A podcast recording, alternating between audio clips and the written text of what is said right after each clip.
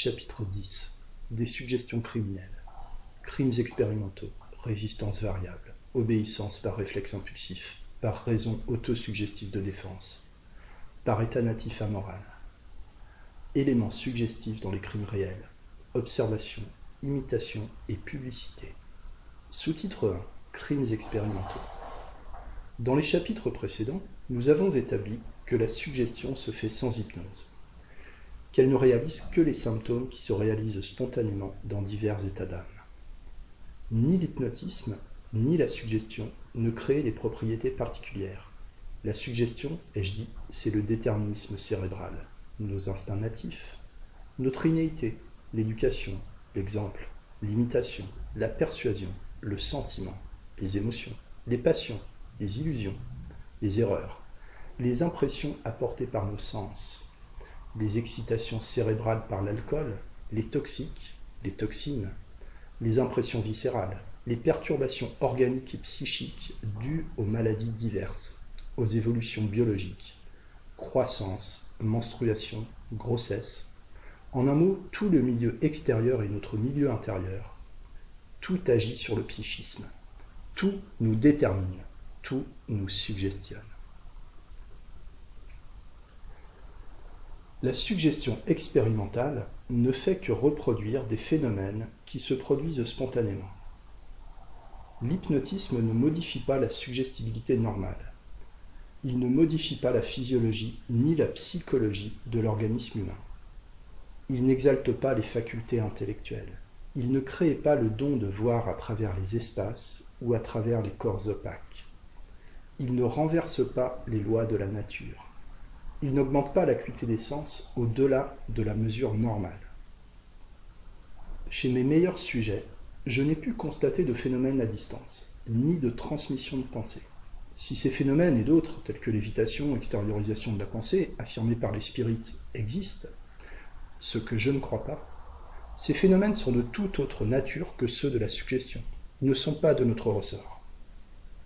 Ce que je puis affirmer, c'est qu'aucun de mes somnambules ne les a présentés. Je n'ai vu que les faits que j'ai décrits dans les pages qui précèdent, et ces phénomènes qui frappent vivement l'imagination de ceux qui les observent. J'ai cherché à les dégager de leur apparence merveilleuse en montrant que tous peuvent se produire spontanément dans la vie courante. Nous avons établi aussi que l'être suggestionné, même en état de sommeil dit hypnotique, n'est pas un pur automate qui obéit fatalement au suggestionneur. Malgré sa docilité, il conserve son individualité, il est conscient, il peut résister souvent dans une certaine mesure et peut ne pas accepter toutes les suggestions qu'on veut lui imposer. Certainement, quand on voit un sujet très suggestible, anesthésique, hallucinable, réaliser tous les actes commandés, une question se pose impérieusement. La puissance de la suggestion va-t-elle jusqu'à faire exécuter des actes criminels? Avec notre conception de la suggestion, cela n'est pas douteux, puisque tout crime a une cause psychique déterminante, puisque nous voyons tous les jours de mauvais conseils, des excitations malsaines faire des criminels.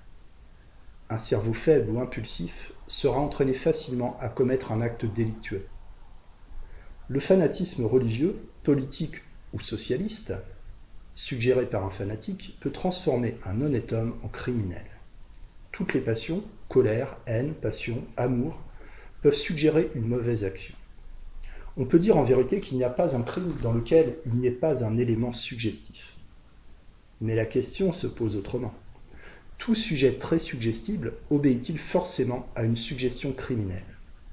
Va-t-il fatalement au crime par cela seul qu'il est suggestionné et ne peut plus résister à l'ordre? La suggestion développe-t-elle, au moins chez certains sujets, un véritable état d'automatisme conscient, je le veux bien, mais irrésistible quand même, à la faveur duquel ils vont au crime, comme une pierre qui tombe, disait Liébeau. Mon regretté ami liégeois, dans de nombreuses expériences, a pu suggérer à des sujets honnêtes des vols, des assassinats, des escroqueries, des faux, même un parricide. Et ces suggestions ont été accomplies expérimentalement avec précision. Il s'agissait, il est vrai, de somnambules choisis à la clinique de M. Liébeau. Et tous n'obéissent pas avec cette précision. M. Liebo lui-même ne considérait pas tous les sujets comme aptes à réaliser des actes criminels, bien qu'il eût une foi presque absolue dans la toute-puissance de la suggestion. Ouvrez les guillemets. Ce sont seulement, dit-il, les dormeurs somnambules profonds chez lesquels a disparu toute initiative, toute activité sensible et intellectuelle. Ceux-ci, impuissants à faire effort pour sentir, raisonner, discuter et agir, sont de toute nécessité impuissants à résister aux méchantes tentations. Ne trouve pas qui veut un somnambule au plus haut degré de concentration d'esprit. Je n'ai rencontré que 4 à 5 sujets pour 100 parmi ceux que j'ai soumis à l'hypnotisation. Sujets par l'intermédiaire desquels on aurait pu sûrement faire commettre les crimes les plus épouvantables et que l'on n'exécute que dans un certain état de folie. Ce qui a trompé, ajoute-t-il, les expérimentateurs qui ont admis l'impossibilité de faire réaliser des crimes, c'est le choix peu réfléchi de ceux auxquels ils ont voulu les imposer. Aussi, ne faut-il pas s'étonner s'ils ont rencontré dans ceux-ci des sujets désobéissants aux ordres donnés, du moment que ceux-ci étaient contraires à leurs principes moraux ou à leurs intérêts. Et encore, ces dormeurs auraient-ils pu céder à leurs injonctions si elles avaient été insinuées dans leur esprit avec art et insistance. Fermez les guillemets. Même alors que ces suggestions sont réalisées expérimentalement, on peut objecter avec Delboeuf et Gilles de la Tourette que ces expériences ne sont pas toujours démonstratives. Le sujet qui va voler sur votre ordre sait que c'est vous qui agissez en lui, que c'est vous qui êtes responsable, que c'est un simulacre de vol et non un vol réel. Le somnambule auquel vous donnez un couteau à papier pour tuer une personne fictive sait très bien que c'est une arme offensive. Ou, si c'est un couteau réel, elle sait que la porte dans laquelle elle le plonge n'est doublée que d'un fantôme. Le sujet n'est pas identifié avec son rêve. À côté de son hallucination, il a le sentiment de la réalité. Ainsi en est-il souvent dans le rêve normal. Le sujet peut sentir qu'il rêve, qu'il joue de bonne foi une comédie. On ajoute Vous ne faites commettre que des crimes de laboratoire. Ceux qui font le simulacre du crime ne feraient pas le crime réel. Cela peut être vrai pour certains qui agissent mollement, qui frappent seulement pour la forme ou qui semblent obéir par complaisance, sans conviction. Mais ceux qui ont assisté à de nombreuses expériences de ce genre ont la conviction que certains sujets sont identifiés avec leur rôle. Ils ne jouent pas une comédie, ils croient que c'est arrivé. Ils ont la physionomie, les allures, les gestes, l'émotion du vrai criminel. Et on ne peut se défendre de l'impression que ceci irait au crime réel. Ainsi, en est-il aussi, comme nous l'avons vu dans le rêve. S'il est des rêves purement passifs, où nous assistons au drame hallucinatoire comme s'il s'agissait d'un autre nous-mêmes, sans subir l'émotion que devraient produire les événements terrifiants dont nous sommes les victimes, il est des rêves actifs que nous vivons, que nous sentons, avec épouvante, avec respiration haletante, avec angoisse mortelle, et le réveil est une délivrance. Rappelons ici que de vrais crimes ont été réalisés dans le rêve somnambulique. Aux observations que j'ai relatées, j'ajoute encore les suivantes. On lit dans Orphila qu'une nuit, étant couché dans une auberge, un somnambule se mit à crier au voleur. On accourut. On lui demanda ce qu'il voulait. Ah, c'est toi, coquin, répondit-il en tirant un coup de pistolet. Poursuivi pour cet acte, il fut acquitté parce qu'il prouva qu'il était sujet au somnambulisme. Un élève du séminaire de Saint-Pont, raconte le moniteur du 2 juillet 1868, se lève pendant la nuit, se rend vers l'un de ses professeurs et le frappe de trois coups de couteau qui, mal dirigés, n'atteignent que le matelas. C'est la première fois que le somnambulisme se manifestait chez ce jeune homme. Le lendemain, quand on lui apprit son acte qu'il ignorait complètement, l'élève manifeste ses regrets et le désir de rentrer chez lui. Les journaux américains de 1876 rapportèrent le fait d'un enfant qui, pendant un accès de somnambulisme, alla tuer un de ses camarades et qui, mis en prison, tenta pendant l'accès suivant de tuer un de ses codétenus. Le somnambule de l'hôpital Saint-Antoine, dont Ménet a raconté l'histoire, se livrait à des vols incessants pendant ces crises.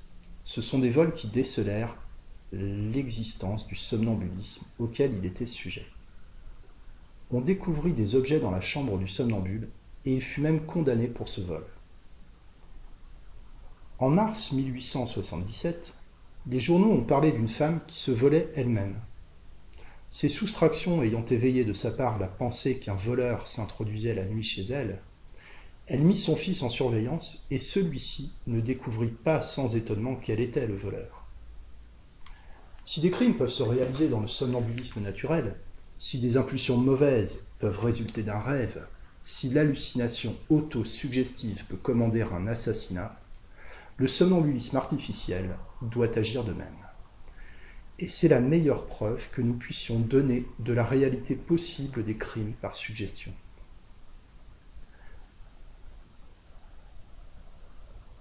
Un somnambule d'une parfaite moralité, dit M. Maury, peut dans sa vie somnambulique devenir un criminel.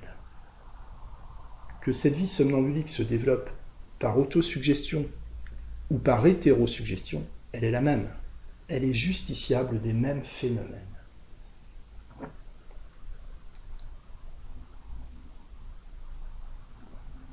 Sous-titre 2 Résistance variable. La résistance des sujets est variable. Il en est qui, très suggestibles, hallucinables, dociles, peuvent cependant résister aux suggestions qui leur sont désagréables ou jurent avec leur caractère.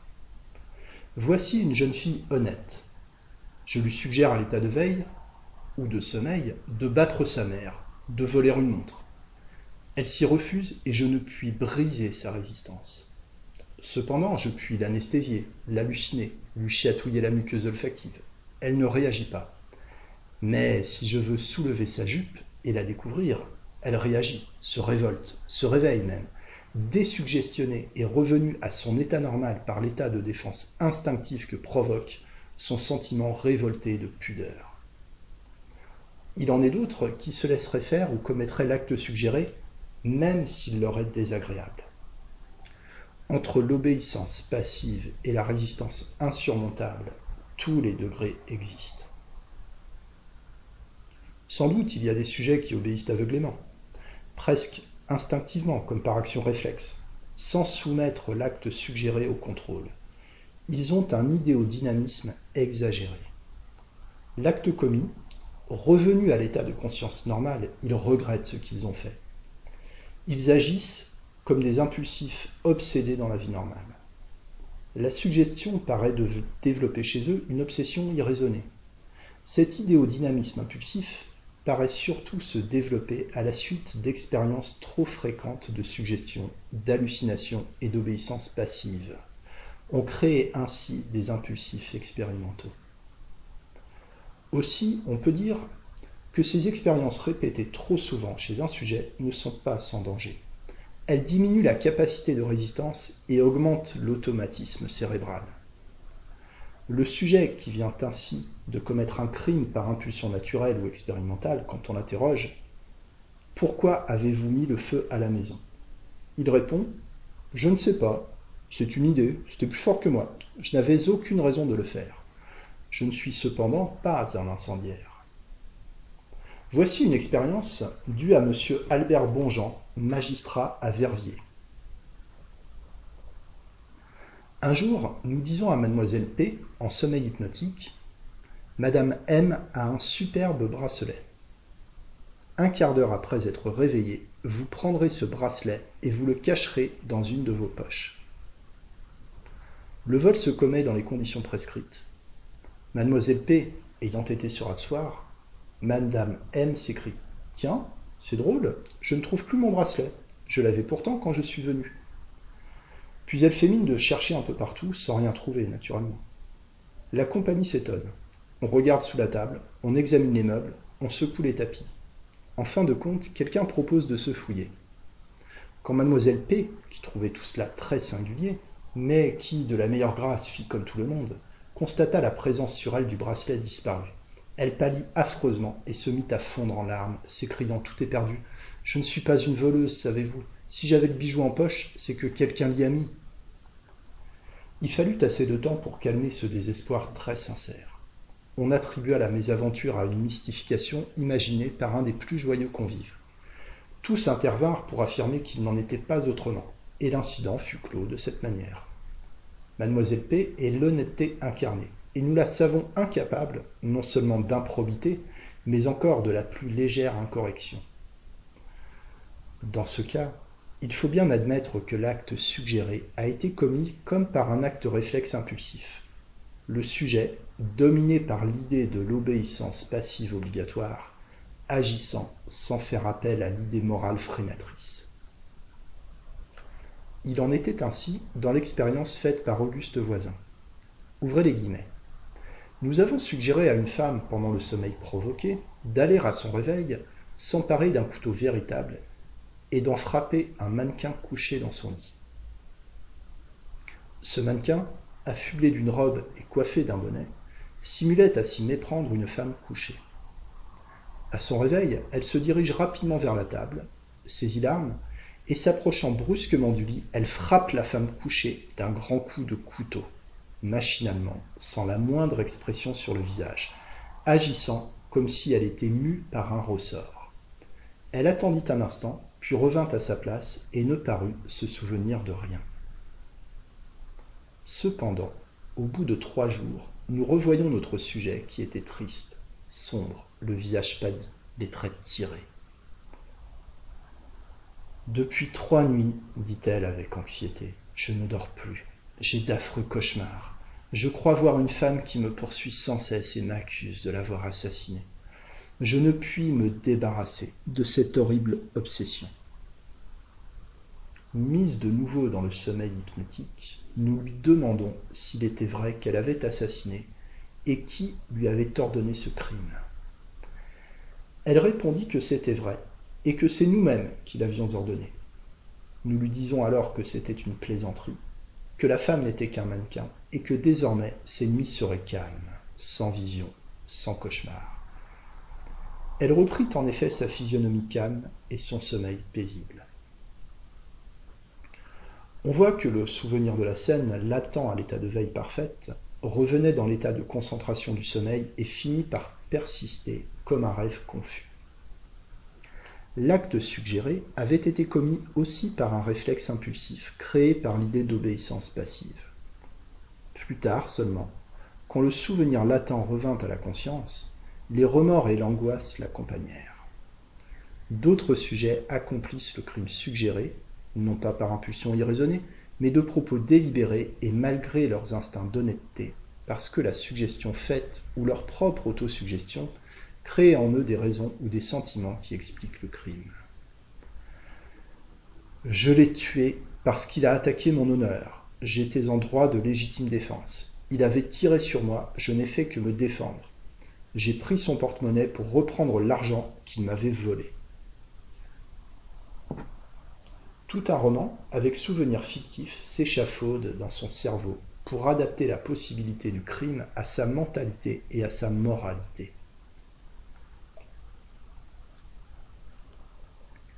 Quand la sensibilité morale fait défaut, quand le sujet expérimental n'a ni sentiment de pitié ni sentiment de justice, quand c'est de plus un être impulsif et violent, le terrain psychique est ouvert, sans artifice, aux manœuvres suggestives. N'en est-il pas ainsi dans la vie normale?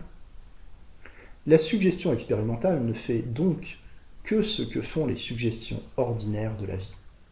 Elle mène au crime un impulsif perverti, prédisposé par sa mentalité. Elle peut pervertir par des excitations malsaines certaines natures honnêtes mais faibles.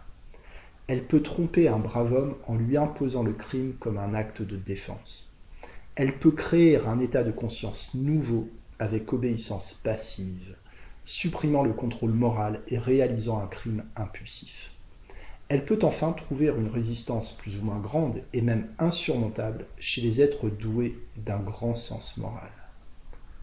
Mais, je le répète, L'hypnose ni la suggestion ne créent pas un automatisme inconscient soumis, sans la participation du moi, à la volonté de l'opérateur. Si certains sujets, suggestionnés et dressés par lui, obéissent à tous ses ordres, c'est qu'ils ont en lui une foi aveugle, c'est qu'ils ont l'idée fixe de faire tout ce qu'il leur commande. Cela se voit aussi dans la vie courante. Le fanatisme suggestif fait des prosélytes impulsifs et transforme les agneaux en loups, les hommes doux en assassins.